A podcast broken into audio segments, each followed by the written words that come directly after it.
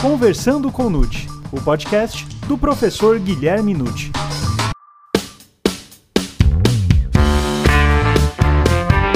Olá, sejam muito bem-vindos a mais um episódio do Conversando com Nute. Você sabe o que significa remissão? O preso provisório pode trabalhar ou estudar com direito à remissão? O tempo remido vale para todos os fins? Meu nome é Gustavo Rodrigues e essas e outras questões serão respondidas agora, pois está começando o Conversando com Nute, o podcast do professor Guilherme Nucci.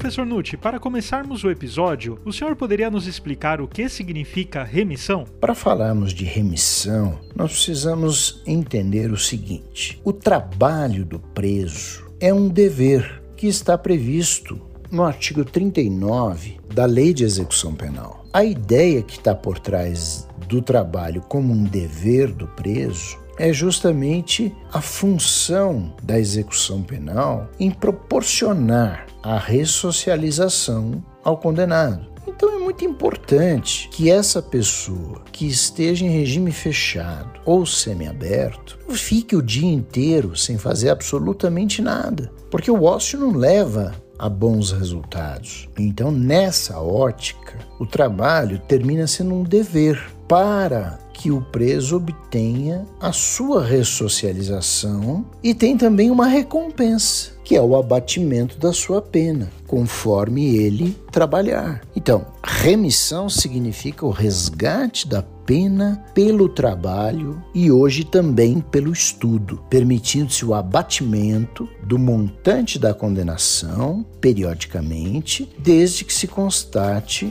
que o preso se encontra trabalhando ou estudando com bom comportamento.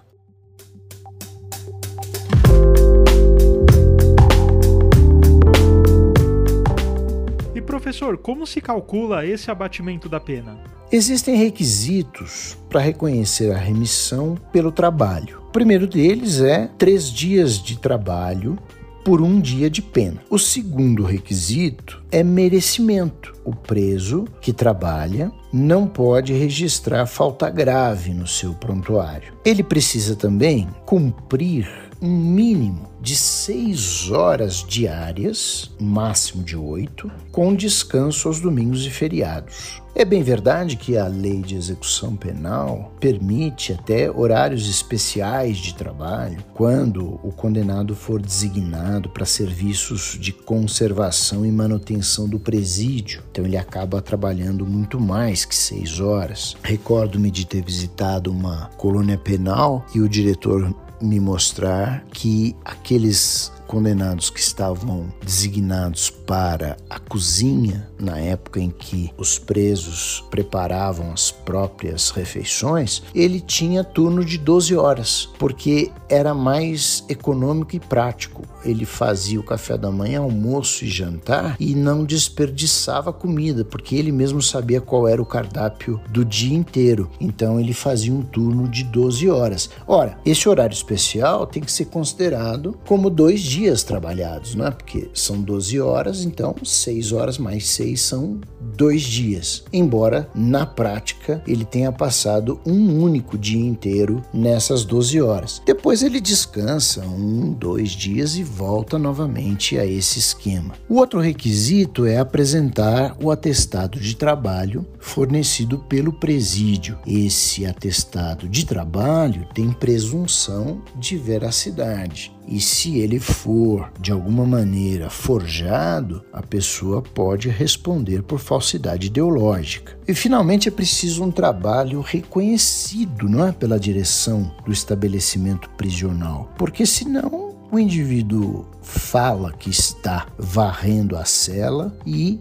portanto, trabalhou seis horas varrendo a cela. Mas ninguém lhe deu essa incumbência, não é, não é verdade que ele tenha feito isso, por exemplo, não tem fiscalização. Então, é muito importante para sair o atestado de trabalho que a direção do estabelecimento prisional preveja quais são as funções a passar aos presos, controlar o horário, controlar o desenvolvimento laborativo. Né? Isso sim é importante. Relembro a todos a súmula 562 do Superior Tribunal de Justiça, dizendo que a possibilidade de remissão de parte da pena quando o condenado, em regime fechado ou semiaberto, desempenhar atividade laborativa, mesmo fora do estabelecimento penal. Por outro lado, quanto aos estudos, nós Hoje temos uma modificação implementada em 2011, permitindo claramente a remissão por esse meio de aprendizado. E aí nós teríamos como requisito 12 horas de estudo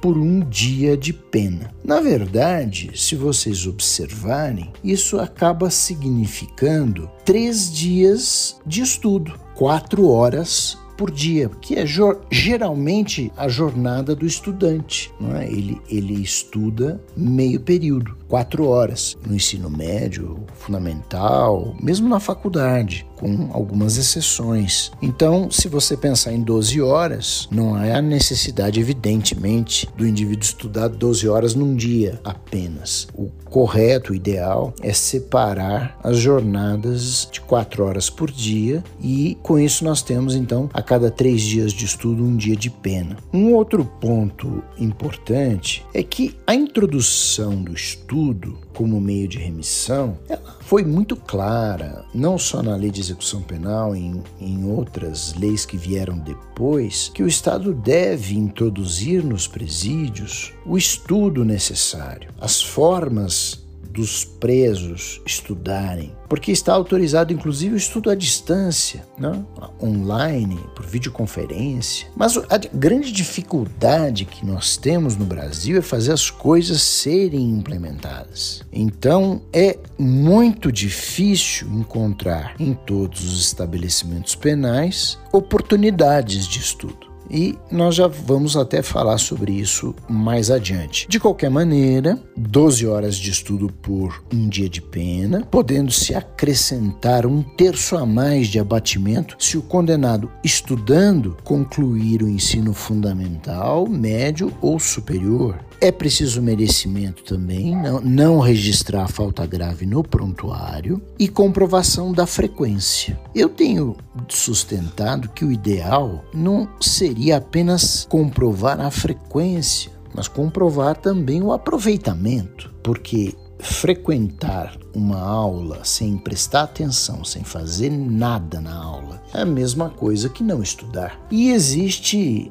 até uma situação estranha, né? Porque o artigo 129, parágrafo 1 da Lei de Execução Penal, diz que quem estudar fora do estabelecimento penal deve comprovar mensalmente frequência e aproveitamento escolar. Bom, aí eu fico perguntando: então a pessoa que estuda fora precisa provar o seu aproveitamento? Quem estuda dentro do presídio basta demonstrar a frequência? Então, a meu ver, há uma contradição aí e qualquer estudo deveria mostrar aproveitamento para efeitos de remissão. De qualquer maneira, o outro requisito que nós buscamos é o estudo ser reconhecido não é, pelo estabelecimento de, de onde ele está sendo ministrado, enfim, onde o indivíduo está preso, é importante. E o que nós temos observado na prática, a falta de cumprimento por parte do executivo que administra os presídios de colocar o ensino ali dentro à disposição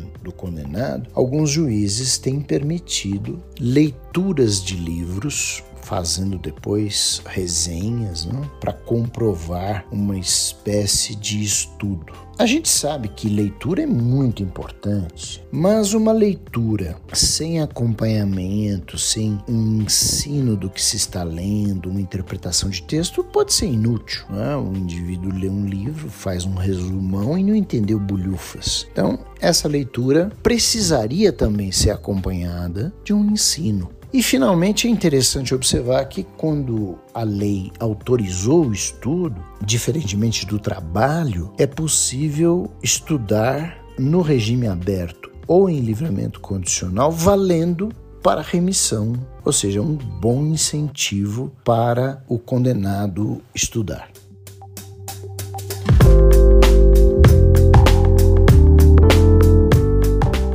Professor, se o sentenciado trabalhar mais de 6 horas por dia ou estudar mais de 4 horas, ele poderá ter uma compensação? Sim, é possível que o indivíduo trabalhe mais de 6 horas por dia ou estude mais de 4. Aliás, é possível até, segundo a lei, que ele estude e trabalhe. Portanto, ele faz uma jornada de 6 horas de trabalho e 4 horas de estudo. A lei não impede. Eu, particularmente, sempre defendi a possibilidade, entre aspas, aqui, de existência de um banco de horas. Ou seja, tudo que ultrapassar seis horas ficaria resguardado nesse banco de horas para ser aproveitado. N não vejo razão para um preso que tenha trabalhado, por exemplo, oito horas por dia durante um tempo. Lembre-se, para remissão ele só precisa trabalhar seis, não oito. Quando a lei fala no máximo oito, é para não haver excesso. Mas, se com seis horas ele consegue um dia de trabalho para a remissão, e se ele trabalha oito,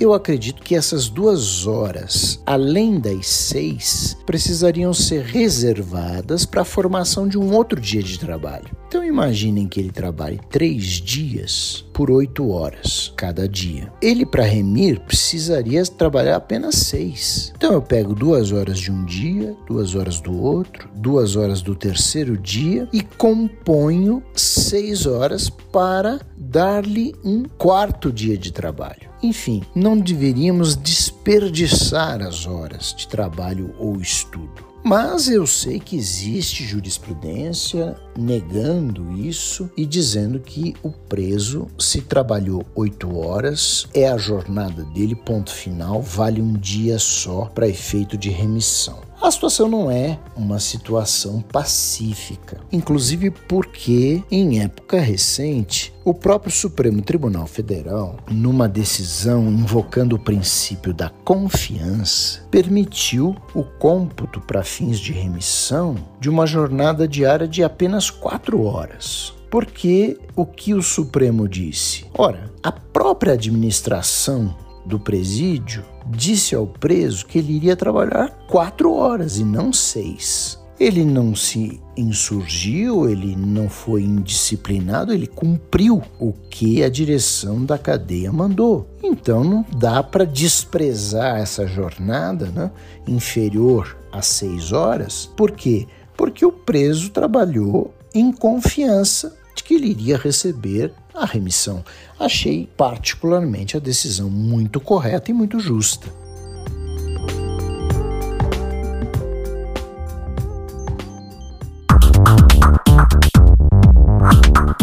E professor Nutti, se o condenado praticar falta grave, ele perde os dias remidos? Antes da Lei 12.433 de 2011, quando o preso praticava uma falta grave, ele perdia todo o prazo remido, tudo. Então era uma situação injusta, mas que tinha até súmula do Supremo dizendo que era possível. Vocês imaginem uma pessoa condenada a muitos anos. Então ela trabalhou seis anos é?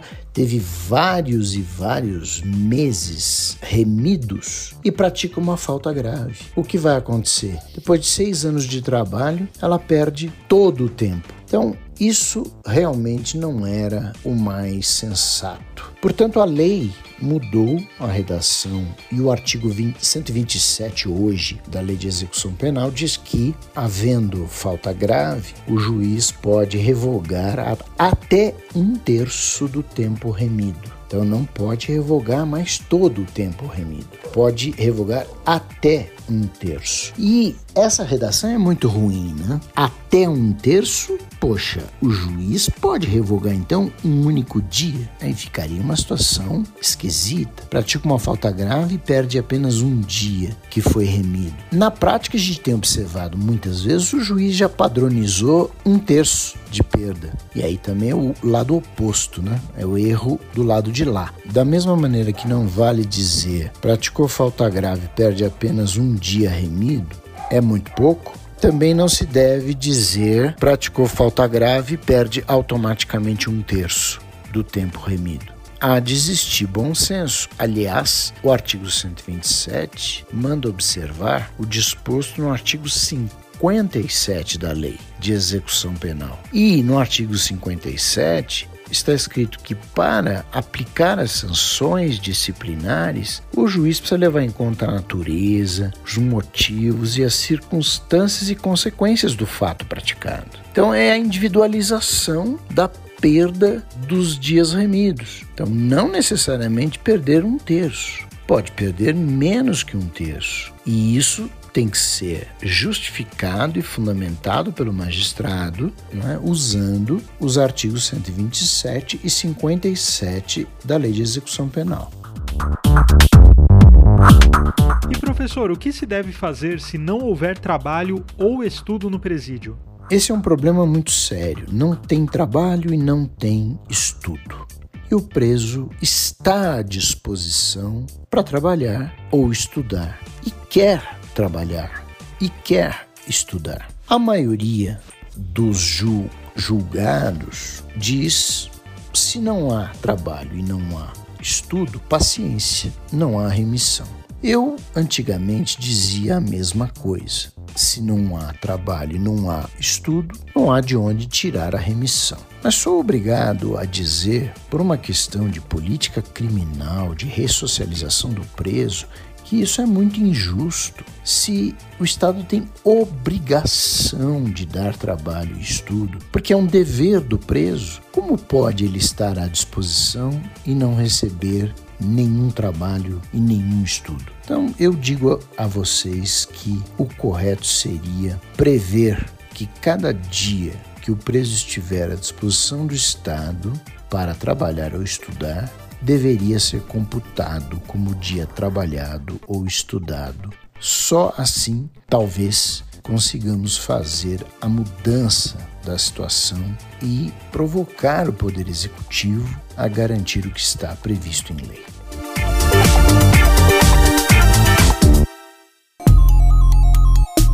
E professor, o preso provisório pode trabalhar ou estudar com direito à remissão? Em princípio, se a gente pensar bem, o preso provisório não tem uma condenação. Então ele não tem como remir pena. Ele não tem nenhuma pena ainda, de forma que poderíamos dizer que não lhe cabe remissão, não precisa trabalhar, não precisa estudar. Porém, situações mudaram com o passar do tempo. Hoje nós temos a execução provisória da pena, enquanto ele está recorrendo estando preso em regime fechado, semiaberto, ele pode progredir, ele pode obter benefícios. Então, por que não permitir que ele trabalhe, estude e acumule é? horas para, se no futuro for condenado definitivamente, obter a remissão. Eu acho perfeitamente válido. E isso acabou sendo incorporado na reforma de 2011 o artigo 126, parágrafo 7, acabou dizendo que as hipóteses de trabalho e estudo para remissão podem ser aplicadas à prisão cautelar.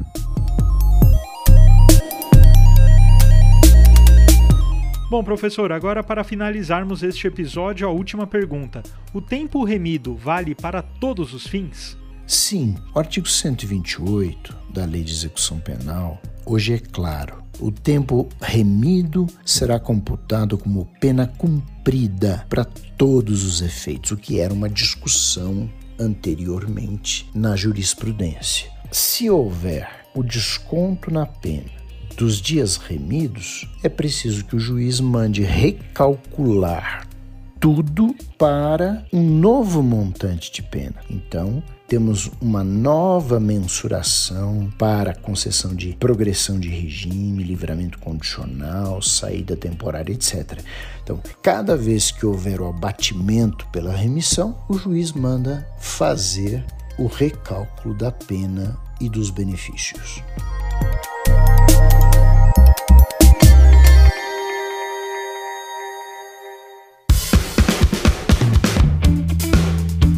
E aí, o que achou desse episódio? Gostou? Então divulgue, indique e compartilhe com aqueles seus amigos e colegas que ainda não conhecem os podcasts e podem se interessar pelo tema. E no próximo programa, o professor Nutti tratará do tráfico de pessoas. Lembrando que toda terça-feira, um novo episódio do Conversando com Nutti. Até mais!